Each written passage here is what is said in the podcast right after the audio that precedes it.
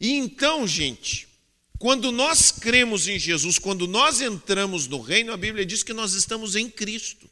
Nós estamos, quer dizer, abraçados por aquele que cumpriu a lei. Que bênção isso, hein? Quer dizer, nós estamos abraçados por Cristo e pelo poder que havia nele, que há nele, de cumprir essa lei. Então, o significado pleno da lei é visto, é estabelecido em Jesus. E aí ele continua, porque ele vai adiante. Ele vai superar esse, essa etapa. Ele diz assim: portanto, quem desobedecer até o menor mandamento e ensinar outros a fazer o mesmo, será considerado o menor no reino dos céus.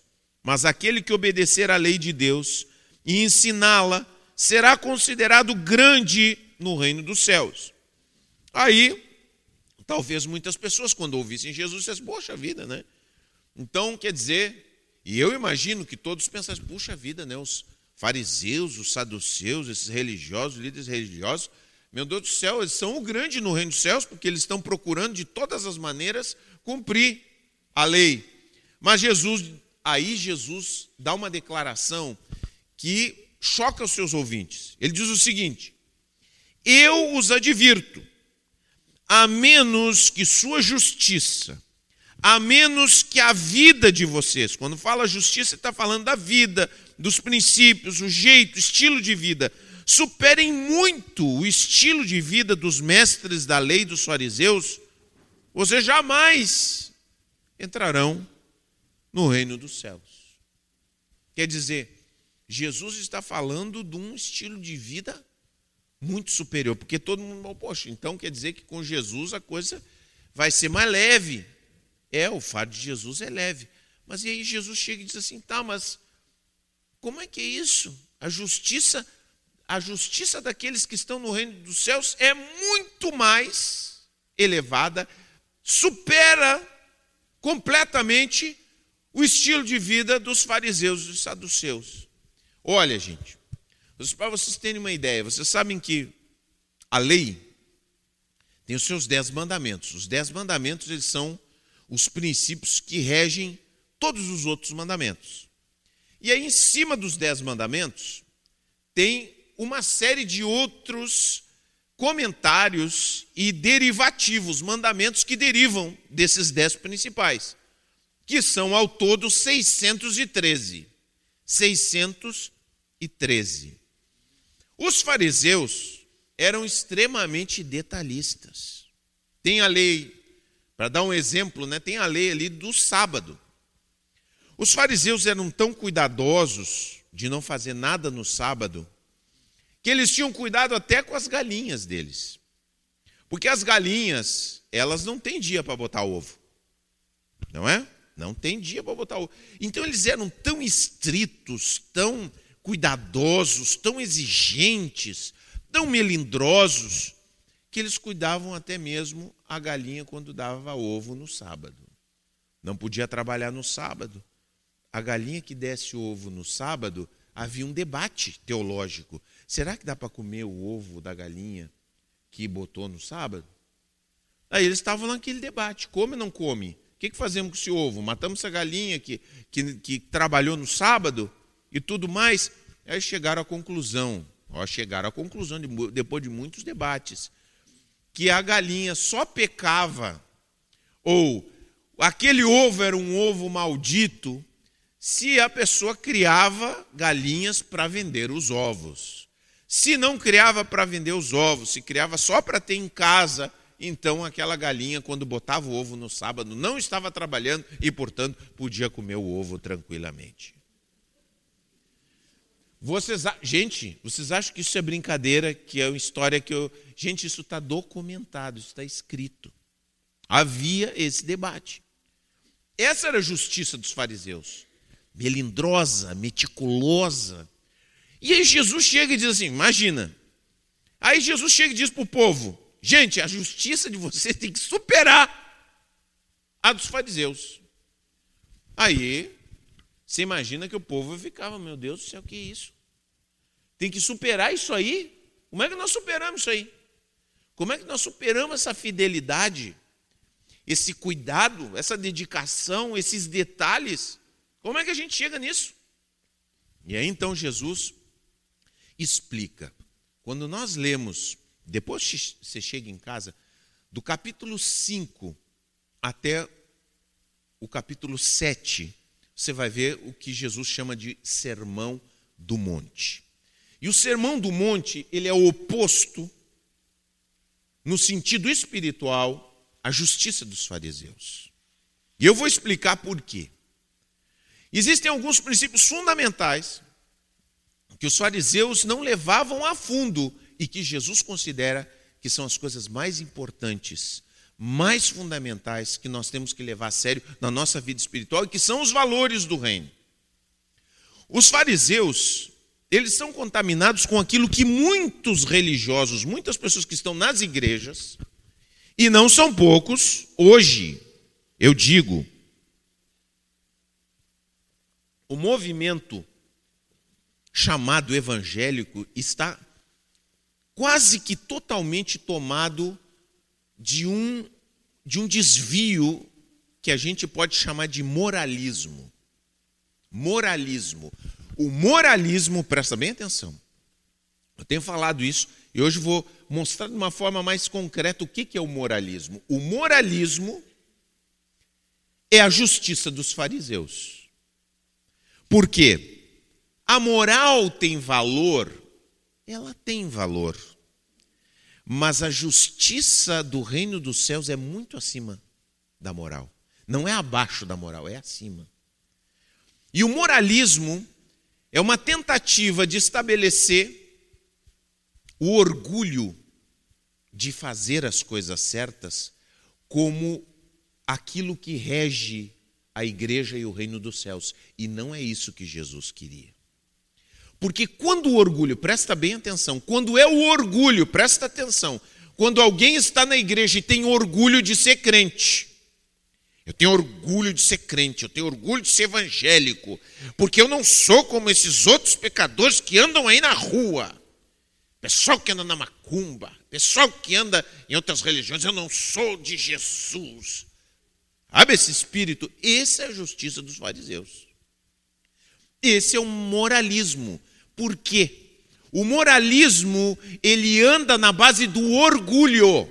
O que move o moralismo é o orgulho. E qualquer padrão moral que é movido ao orgulho se torna, no final, opressor dos outros, oprime as outras pessoas. Por exemplo, vou dar um exemplo de casa, tá? Quando um pai, quando um pai é orgulhoso, um pai é orgulhoso. Tem pais humildes e pais orgulhosos. Quando um pai é orgulhoso, quando ele corrige o seu filho, ele dá a sensação para o seu filho de que ele é superior moralmente ao filho. Ele carrega no castigo. Ele é impositivo demais, por quê? Porque ele acha que ele é muito grande. Ele acha que ele mesmo não falha ele não consegue corrigir o seu filho a partir da perspectiva de que ele também erra. Ele também se equivoca de acordo com seus próprios princípios. Então, quando ele corrige com orgulho, ele puxa demais o seu filho, ele oprime demais o seu filho, ele humilha o seu filho muitas vezes. Então tem muita gente que é criada em lá cristão, cristão, debaixo do moralismo e não do reino dos céus, presta bem atenção, debaixo do moralismo, não do reino dos céus, e que ficam profundamente feridos, porque a justiça dos fariseus produz feridas.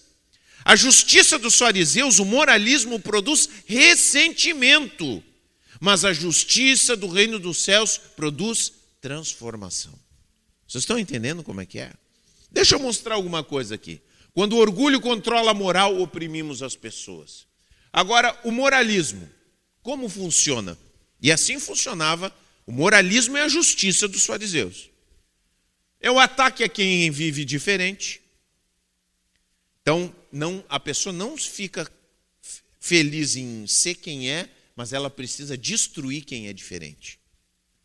É isso que tinha até os, os discípulos de Jesus tiveram isso. Sabe quando Jesus entra no, na, na, em Samaria?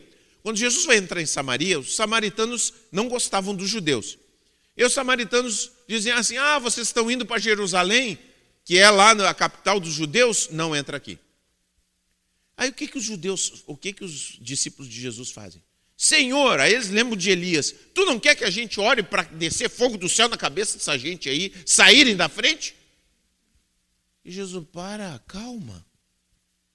Não é isso que eu vim trazer.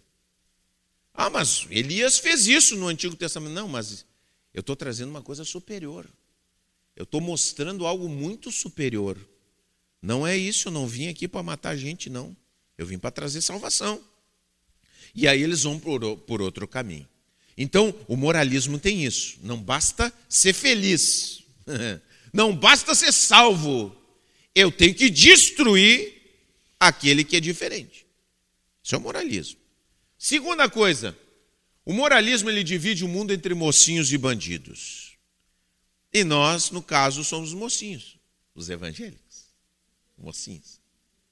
Entendeu? Como é que funciona? E os outros são tudo bandido. Não dá. Às vezes a pessoa usa essa palavra aqui. É terrível, acho duríssimo. Esses filhos do diabo. Calma. Porque Deus usa as pessoas lá fora, mesmo aqueles que não creem em Deus, Deus usa. A graça de Deus está sobre justos e injustos, diz a Bíblia. Deus faz chover, ó, Jesus disse, hein? Foi Jesus que disse: Deus faz chover sobre justos e injustos. Quer dizer, e muitas vezes tem pessoas lá fora que nos dão assim do jeito, né? Eu estou falando forma figurada. Aliás, você quando lê o Sermão do Monte, leia, não esqueça que Jesus está usando linguagem figurada. Porque tem, né, tem uma palavra ali que Jesus diz, só faça um parêntese aqui, né? Tem uma palavra ali que Jesus disse, né? Se alguém te feria a face direita, da esquerda. Aí o cara diz assim: ah, então vamos apoiar. O cara chega aí na, na, na, na, na rua, te dá-lhe na cara, tu dá-lhe outra e vamos lá, vai, vai ficar apanhando. Não é isso que Jesus quis dizer. Não, não, não. Você tem que saber entender. Jesus disse também numa palavra ali que, que se a tua mão direita te, te faz pecar, arranca a mão, a mão e joga no lixo. Jesus não está querendo dizer que nós vamos pegar um facão e tirar a mão fora, gente. Então a gente tem que ser inteligente para entender o que Jesus está falando. Assim como nós falamos com metáforas, Jesus também estava falando com metáforas. Mas o moralismo divide o mundo, voltando ao nosso assunto, entre mocinhos e bandidos. Aqueles são, nós somos os bonzinhos, os outros são os bandidos. Só que a vida não é assim, gente. A vida não é assim. Às vezes nós somos mocinho, mas às vezes a gente é bandido também. É ou não é, gente? Você de vez em quando não é um bandido? Fala a verdade. Fala a verdade na frente do seu marido. Fala a verdade na frente da sua esposa. Olha bem para ela e não seja cara de pau. Ah, não, eu tenho um bom coração. Eu gosto de ver as pessoas dizer: eu tenho um bom coração. No fundo, bem no fundo. Na superfície, não é bem assim. Então, gente, vamos seguir adiante. O moralismo se apresenta como um modelo de conduta correta. Não, porque eu, eu sou uma pessoa né, que eu defendo a moral e os bons costumes. Eu, olha, chega a me dar arrepio quando a pessoa diz que defende a moral e os bons costumes. Porque eu sempre repito essa frase aí, fica com essa frase para sempre, que você nunca vai se enganar. Todo paladino da moral é um canalha. Todo paladino da moral, defensor da moral, é um canalha. Não tem erro. Não tem erro. O cara é um hipócrita. Porque nenhum de nós pode ser um modelo ilibado de conduta. Porque todos nós temos os nossos erros e os nossos pecados. Eu, quando prego aqui, o que eu faço, eu faço, mas eu também reconheço. Eu sei que eu estou muito aquém daquilo que eu deveria ser. Prego para vocês como um pecador que prega para outros pecadores, olhando para o único que é perfeito, Jesus. Amém? Eu digo, gente, vamos para lá que eu estou indo para lá também. Mas eu ainda não cheguei. Está entendendo? É esse, nosso, é, é esse o papel de qualquer líder espiritual. Está entendendo como é que é? Ninguém aqui acabou o serviço. Jesus tem muito serviço comigo e com você também. Amém? E só ele sabe com quem ele tem mais e com quem ele tem menos. Então, vamos pregando o evangelho e vamos seguindo. O moralista também desumaniza seus adversários para ser violento com eles. Os fariseus eram assim. Essa plebe, eles diziam essa plebe que nada sabe da lei. Então, quem não era fariseu, não era saduceu, essa gente não sabe nada da Bíblia. Essa gente é desprezível. Desprezavam os outros. E assim é o moralismo.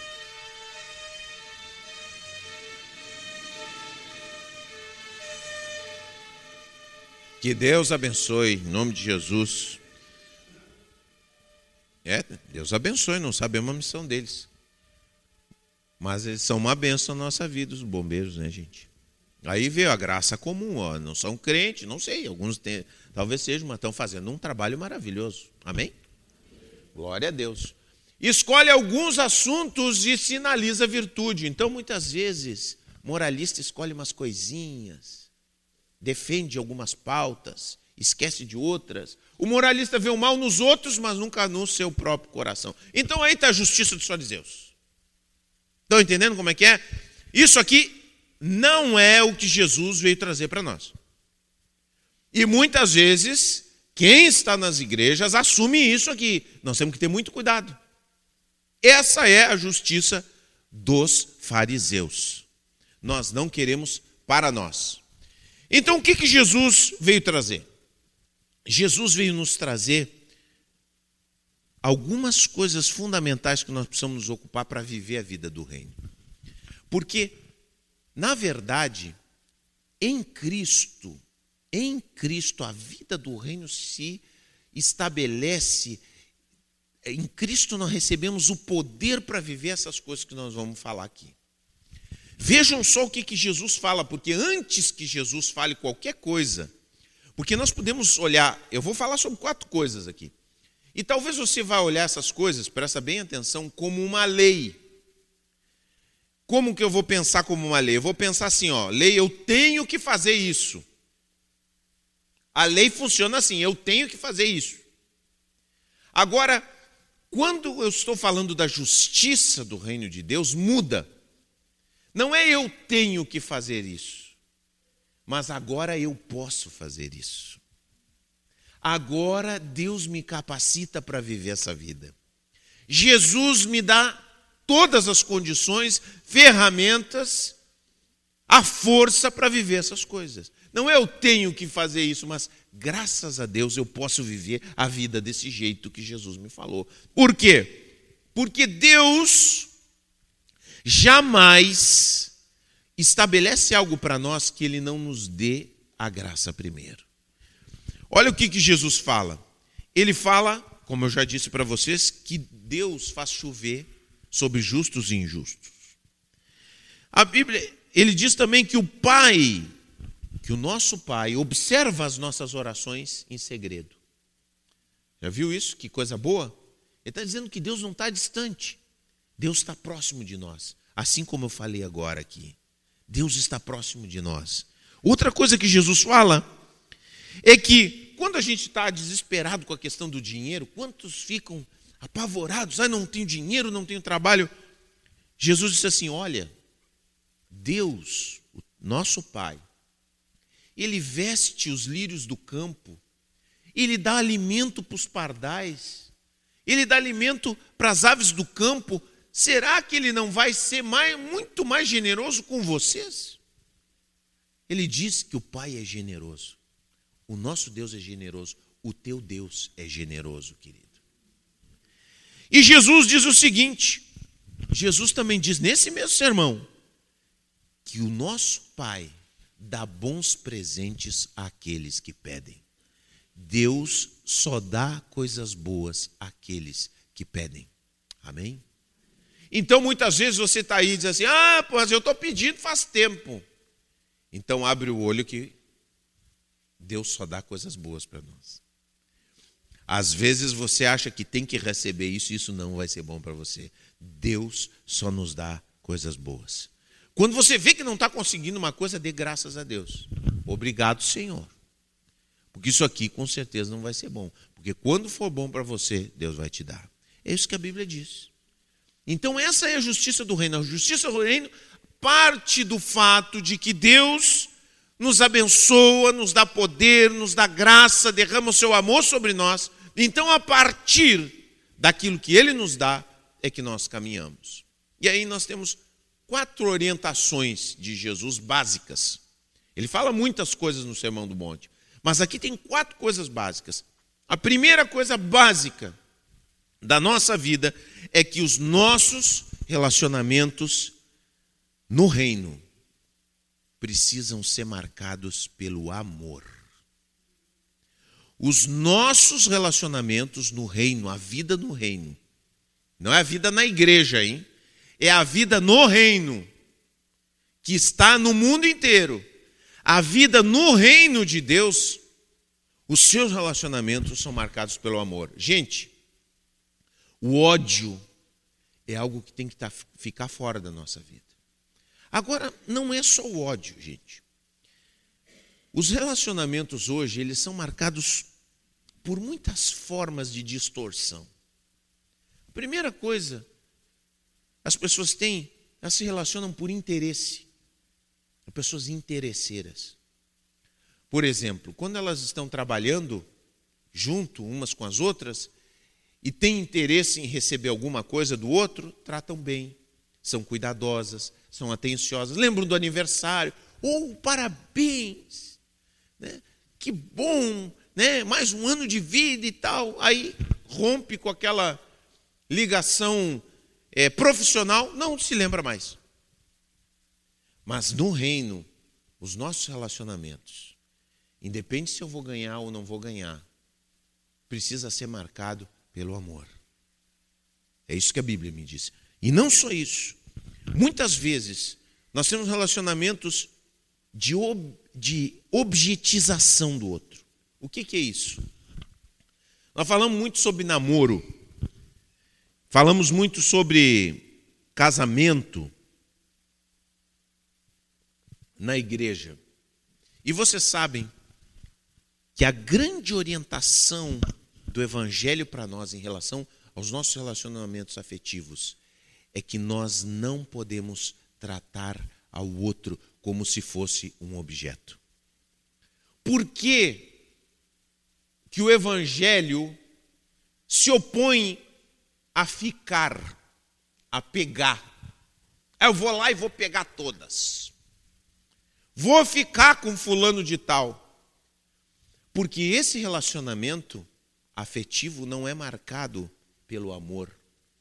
É um relacionamento marcado pela objetização do outro. Eu uso o outro enquanto ele me dá prazer. Então, enquanto o outro me dá prazer sexual, enquanto o outro me dá o prazer do beijo, enquanto o outro me dá o prazer do toque, tudo bem. A partir do momento em que não há prazer, não há relacionamento. E isso, isso é a ruptura da justiça do reino. Eu e vocês fomos chamados para relacionamentos, inclusive os afetivos, marcados pelo amor e não pela objetização. Um, um outro grande problema que nós vemos no mundo é que as pessoas só se relacionam com aqueles que são semelhantes. Só aqueles que são iguais. Olha, brancos que se relacionam só com brancos. Gente de dinheiro que se relaciona só com gente de dinheiro. Gente que tem estudo que só se relaciona com gente que tem estudo. Evangélico que só se relaciona com evangélico quando o reino chega na nossa vida, ele abre as possibilidades dos relacionamentos, porque nós podemos nos relacionar de forma amorosa com qualquer tipo de pessoa. Nós não estabelecemos um preconceito, mas estabelecemos relacionamento com aquele que está aberto para ter relacionamento com a gente. Quer dizer, se o cara frequenta o terreiro da Umbanda, mas está aberto para ter relacionamento comigo, eu vou amar ele. Se o cara que é ignorante, no sentido de não ter estudo, se dispõe a você que tem faculdade, doutorado, você tem relacionamento com ele. Então não há barreiras, porque na justiça do reino, no padrão do reino, na vida do reino, eu sou livre dos condicionamentos humanos que estabelecem que a gente só se relaciona com o semelhante e com o igual. E me possibilita me relacionar com diferentes culturas e diferentes pessoas. Por que, porque, porque o Pai, o que, que a Bíblia diz? Derrama chuva sobre todos. O sol brilha para todos. Então, se Deus abençoa todas as pessoas, inclusive os que não creem nele, eu também sou livre para abençoar, para me relacionar em amor com outras pessoas, que assim também querem se relacionar comigo. É claro que tem gente que não vai querer se relacionar com você em amor, tudo bem. Sai fora. Mas o seu coração está livre. Está entendendo como é que é? Então Jesus está nos ensinando que esse é o padrão que nós temos que viver. Porque, gente, que coisa terrível a gente viver com raiva, com ódio. Mas todos nós temos potencial para ódio dentro de nós. É ou não é? Você já sentiu ódio de alguém ou não? Sim ou não? Ah, que bom. É, vamos lá. Igreja é lugar de confissão de pecados. Igreja não é lugar de desfile dos mais santos. Vamos ver os mais santos hoje. Não. Lugar de confissão de pecados, tá? Então, você já odiou muito uma pessoa. E que coisa terrível quando a gente odeia uma pessoa. É um peso isso, Paulo. E a gente precisa se libertar disso. Agora, como é que a gente pode ficar livre do peso do ódio. Como nós podemos ficar livres do peso do ódio? Olha, tem muitas coisas que a gente pode fazer. Primeiro, uma das primeiras coisas que nós podemos fazer é guardar nossa boca. Quando a gente fica falando demais, o ódio se alimenta dentro de nós. Se alimenta dentro de nós. Então, se Deus quer que a gente tenha relacionamentos caracterizados pelo amor, a gente muitas vezes tem que calar a boca. Calar a boca. Parar de falar, falar, falar, falar. Quando a gente está com raiva, é bom a gente não falar. Ficar quietinho. Quando a gente está com raiva, é bom não fazer nada. E principalmente, olhar para a pessoa. Porque a gente, quando está com ódio de alguém, agora, quando você está pensando nessa pessoa que você está pensando agora, essa pessoa, precisamente, esse seu vizinho, aquele cunhado, né, a sogra, o sogro, que seja, você está pensando aí, tá? Quando essa pessoa faz alguma coisa para você, o que, que você faz? Você se fixa naquilo que ela fez para você. E você repete dentro da sua mente como se fosse um filme. Sabe aquela pessoa que vê o mesmo filme toda vez, toda hora? Então é como se você fosse lá para frente do Netflix e botasse de novo aquela cena. Botar. Ah, desgraçado. Aí termina, você volta de novo. Ah, que ódio. Bota de novo. Ah, que vontade de acabar com ele. Bota de novo. Ah, eu não aguento essa pessoa. Entendeu? Nós fazemos nosso Netflix pessoal. Botamos a mesma cena da pessoa que nós odiamos na nossa frente várias e várias vezes. O que, que vai acontecer, gente? Se eu vou revisitar o que aconteceu comigo várias e várias e várias vezes, o ódio vai ser cultivado dentro da minha alma a um ponto que eu vou ter que pegar aquela pessoa pelo pescoço, que eu vou ter que fazer alguma coisa, que eu vou aprontar alguma forma de vingança concreta. Agora, quando eu faço o caminho inverso, quando eu fico olhando aquela pessoa de uma perspectiva mais ampla, é, mas aquela pessoa um dia foi legal comigo. Mas essa pessoa, ela não é só isso que ela me disse. Essa pessoa não é só essa atitude que ela teve comigo. ela já teve outras atitudes legais, boas. Porque a gente acaba apagando a história de uma pessoa toda em função de algumas atitudes e de alguns acontecimentos. Então Jesus está nos dizendo, está nos falando que nós temos que cuidar o nosso coração para que o ódio não tome conta dele e que os nossos relacionamentos, até os mais problemáticos, sejam marcados pelo amor, que é considerar todo o, o, o, o contexto de uma pessoa e não selecionar aquelas coisas que mais fazem a gente odiar. Então, gente, primeira coisa, primeiro valor do reino, primeira característica, primeira bênção de Deus, como Deus age no nosso coração, é que os nossos relacionamentos sejam marcados pelo amor. Relacionamentos marcados pelo amor. Seus relacionamentos são marcados pelo amor? Eu quero te dizer que Deus te capacitou para isso. A vida de um reino é uma vida que produz amor. Essa é a essência da vida no reino. Segunda coisa. Jesus fala algo fundamental na vida do reino, que nós precisamos cuidar das ervas daninhas do nosso coração. Jesus faz uma. Vou pegar um recorte daquilo que Jesus falou. Jesus falou sobre o adultério. Jesus diz o seguinte: vocês ouviram que disse os antigos, a justiça dos fariseus. O que é o adultério? É você ir para a cama com a mulher do próximo. Esse é o adultério, definição de adultério. Agora Jesus diz o seguinte: escuta só. Se você olhar para outra mulher que não é a sua esposa, com desejo no seu coração, imaginando coisas com essa mulher, você já pecou. A justiça do reino. A vida no reino. O que, que Jesus quis falar com isso? E vejam só, eu acho tão interessante isso aqui porque a nossa. Isso aqui, é, Jesus está falando isso numa cultura machista, hein?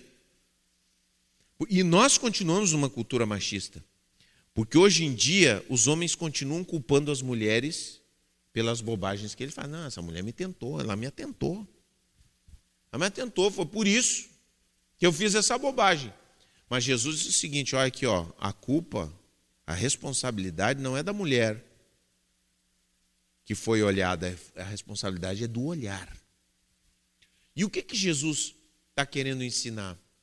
Ele está querendo nos ensinar para homens e mulheres que nós precisamos cuidar do nosso coração, porque é ali no coração que nascem as ervas daninhas, que se proliferam, que se multiplicam e que derrubam a nossa vida. Então a vida no reino é uma vida que olha para dentro e não para fora. Não é uma vida que culpa os outros, mas é uma vida que se responsabiliza pelos afetos do seu coração. Epa, está acontecendo alguma coisa. Então, outro dia eu perguntei no Retiro dos Homens quantos deles tinham um momento de silêncio. Nós precisamos ter um momento de silêncio na nossa vida. Nós precisamos ter um momento durante o dia no qual nós pensamos sobre a nossa vida, porque é nesse momento de silêncio, de reflexão durante o dia, e muitos de nós já acordamos assim, ó. Não sei quantos de vocês já, já acordam saltando da cama e já se vestindo e já correndo para o banheiro. Ah, meu Deus, eu tenho que sair, não sei o que mais, aquela loucura. Tem gente que é assim. Quando você começa o dia assim, você já não para mais. Você já fica na máquina. Você sabe quando é que você vai parar? Quando você estiver na sua cama, já vai deitando e dormindo já. Já vai caindo, fechando os olhinhos. Mas a nossa vida espiritual tem que ser uma vida espiritual consciente. E Jesus está falando que nós temos que cuidar do nosso coração. E para cuidar do nosso coração, nós temos que parar uma hora no nosso dia e pensarmos: como é que está o meu coração? O que, que eu estou pensando? O que, que eu estou querendo? O que está se criando aqui dentro? E cuidar. Vejam só, quer dizer, lá no nascedouro de todas as coisas, nós temos que cuidar e tirar as ervas daninhas, para que a vida do reino flua na nossa vida. Amém? Glória a Deus. Essa é a segunda coisa. Agora, a terceira que Jesus fala, fundamental para nós, é a generosidade. Eu falei um pouco disso semana passada. Generosidade, estou falando do dinheiro. Estou falando de atitudes também. Sabe, é, tem muitas pessoas, a justiça dos fariseus, sabe qual é? Vou, só para a gente contrastar. A justiça dos fariseus com relação a isso é você ser honesto. Ser honesto e ser correto. Pagar as minhas contas. Eu pago as minhas contas. Não sei quantos de vocês pagam as contas. Espero que todos. Não, daqui a pouco está no meio do culto, chega alguém aí. Cobrador. Cobrador está sempre de olho. Agora, a justiça do reino é mais do que pagar suas contas. Você tem que pagar as contas, tá? Não vai dizer que o pastor disse, ah, o pastor disse que nem precisa pagar as contas. A justiça do reino não leva em conta. Não. A justiça do reino é acima disso, não é abaixo disso. Tá? Presta bem atenção nisso, para você não sair falando bobagem. Tá? A justiça do reino é acima disso. Ah, eu sou um cara correto, eu sou um cara honesto. É mais do que ser honesto. É mais do que ser honesto. A justiça do reino, a vida no reino é uma vida generosa. Por quê? Porque eu sei que Deus levanta os lírios do campo, veste eles muito mais bonito que Salomão, porque eu sei que Deus alimenta as aves do céu, eu sei que Deus vai me alimentar. Então, por isso eu sou livre para ser generoso com as pessoas. Então você às vezes vai pegar o troco. Ó, gente, tem.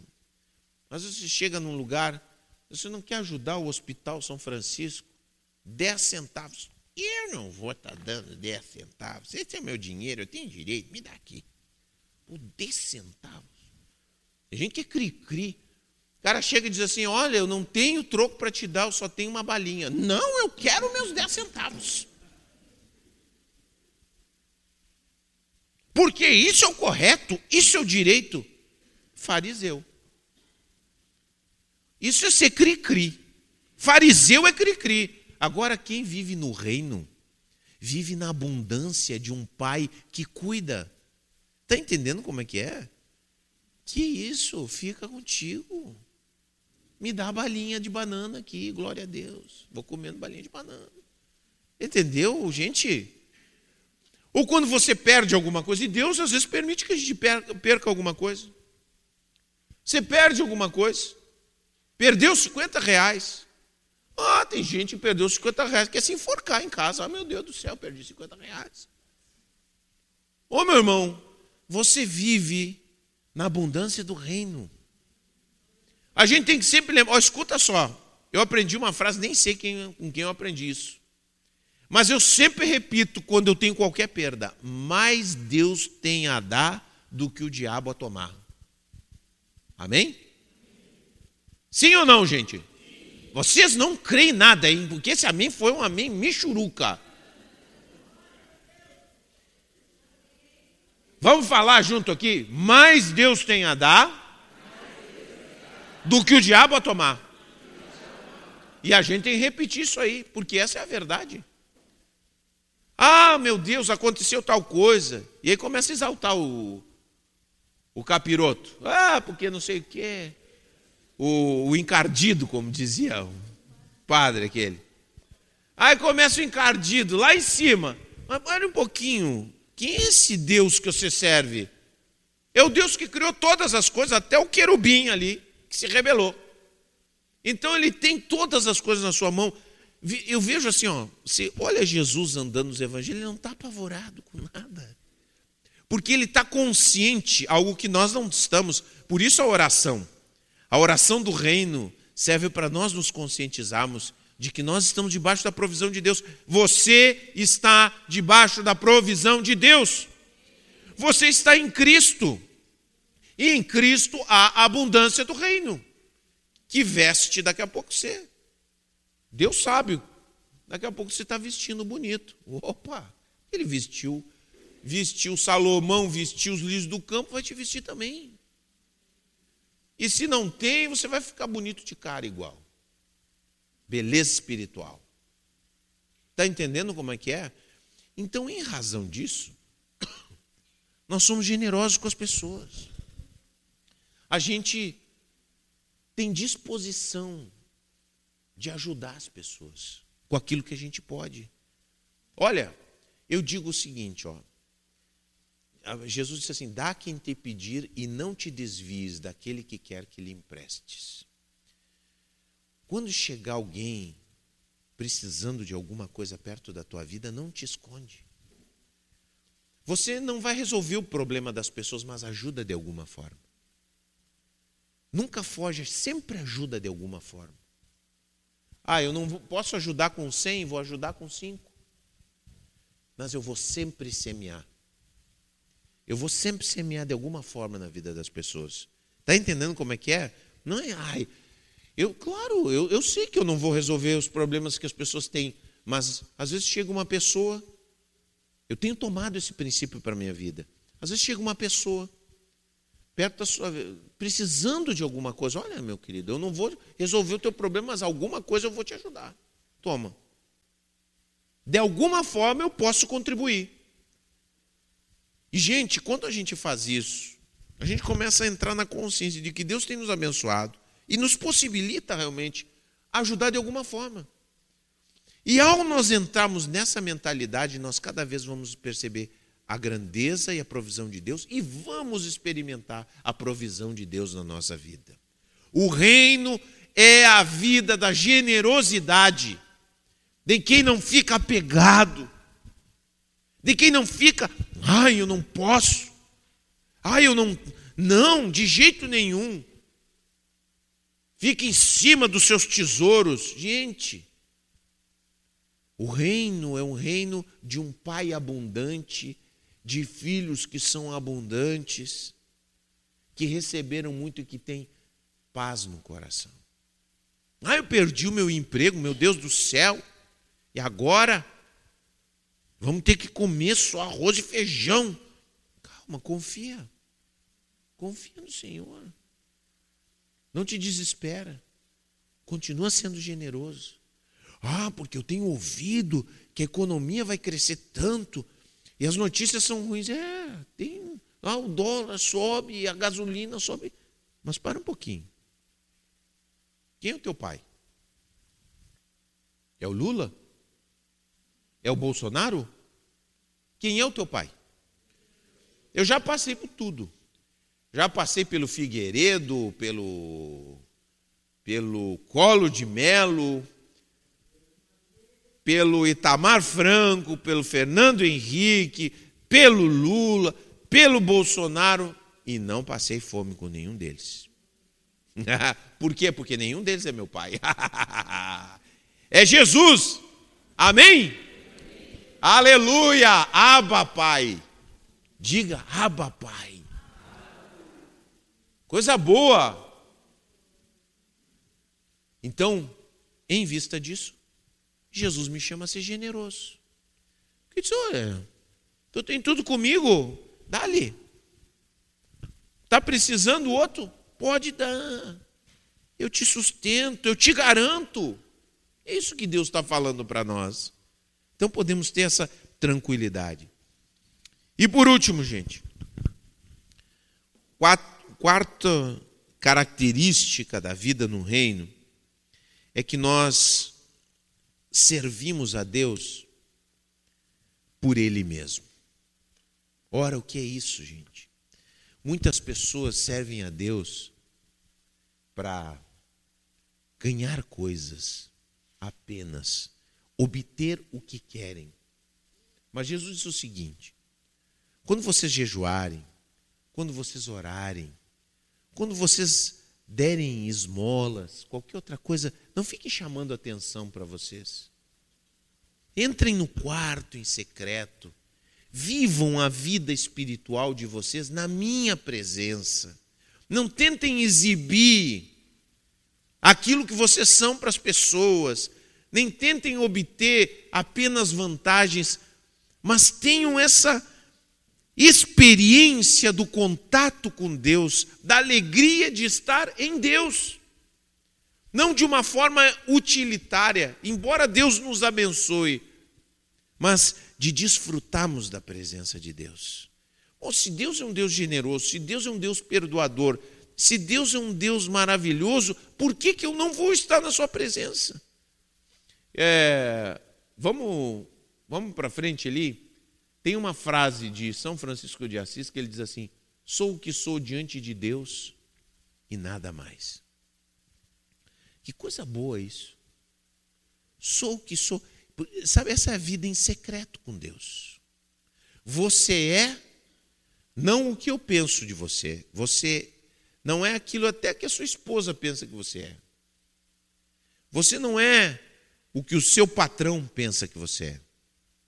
Você não é o que o seu irmão do grupo familiar pensa que você é. Você é aquilo que Deus sabe que você é. E você é aquilo que Deus diz que você é. O que, que Deus diz que você é? O que, que você é? Filho amado de Deus. Sou o que sou diante de Deus e nada mais. Ah, estão falando de mim. Ah, disseram que eu sou assim. Me ameaçaram. Me prometeram. Vão acabar com a minha reputação. Ou, ah, como você é maravilhoso. Como você é incrível, melhor que os outros. Sou o que sou diante de Deus e nada mais. Você vai jejuar, jejua na presença de Deus. Você vai orar, ora na presença de Deus. A nossa vida espiritual é cultivada em segredo. O segredo de Deus. Eu e Deus. Isso que Jesus manda. Não vive a tua vida espiritual baseado no que os outros todos estão falando, pensando a respeito de ti. Ah, eu briguei, porque tem muita gente assim. Briguei com, com o pastor. Me enfureci com o pastor. O pastor estava lá no jogo. É, me deu uma canelada, deu uma chegada mais forte. Não vou na igreja. Ele vai ver só. Domingo não vou lá. Só para ele sentir. Ou irmão do grupo familiar. Você vai lá e faz um desaforo para ele. Gente, esquece isso aí. A nossa vida espiritual é o nosso segredo com Deus. Sou o que sou diante de Deus.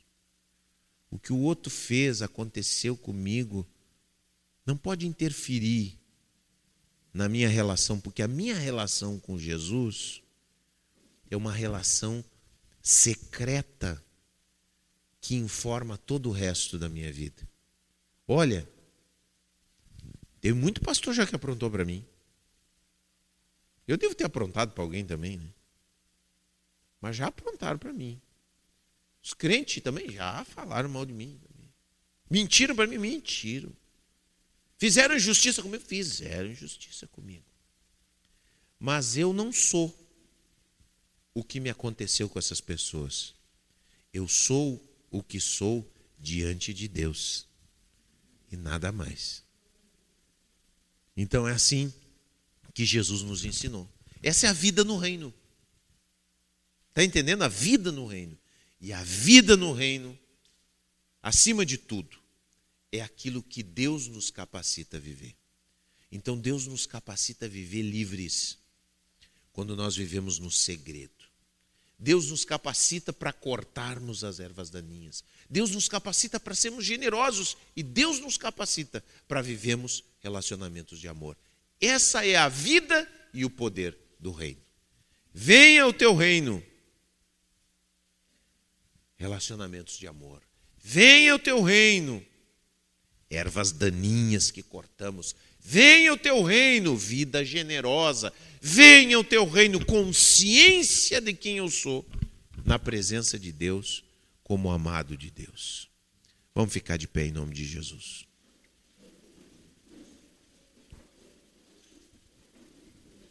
A vida que ele pede é a vida que ele dá. Amém? A vida que ele pede, diga comigo, a vida que ele pede é a vida que ele dá. Aleluia. Oh Deus, coloca a mão no teu coração. Senhor nosso Deus, nosso Pai, graças te damos, Senhor, por esse domingo, por essa reunião entre os irmãos, por esse amor, Senhor, por esse calor espiritual, por esse coral que tu tens formado aqui de adoradores, Senhor. Coisa linda, Senhor, na tua presença. Graças te damos pela ministração, Senhor, porque sentimos tua presença, teu espírito nos encheu aqui nesse lugar, Pai. Agora, Senhor, eu peço que esse poder do teu reino, Senhor, se manifeste no coração de cada um.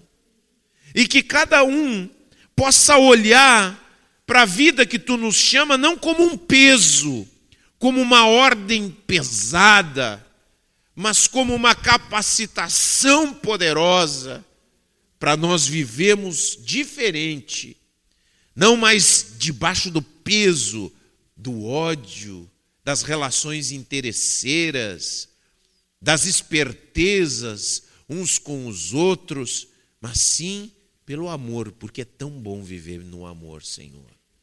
É leve viver no amor. Esse é o fardo leve, Senhor, que tu nos capacitas. Senhor, nos ajuda. Nos ajuda, Senhor.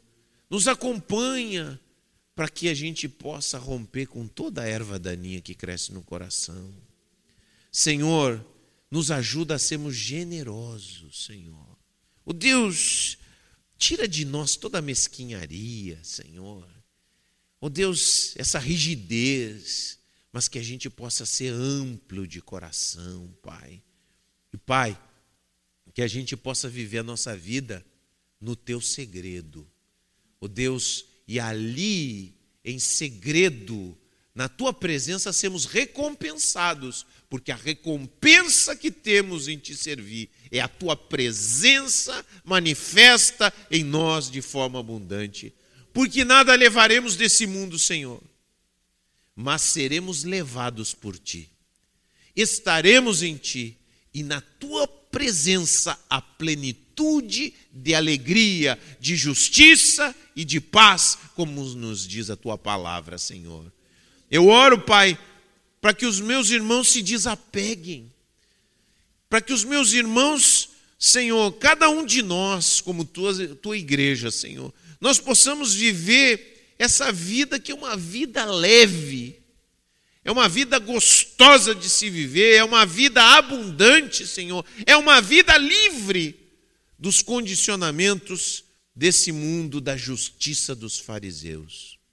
Nos livra e nos leva e nos enche do teu poder para vivermos tudo aquilo que tu tens para nós, em nome de Jesus.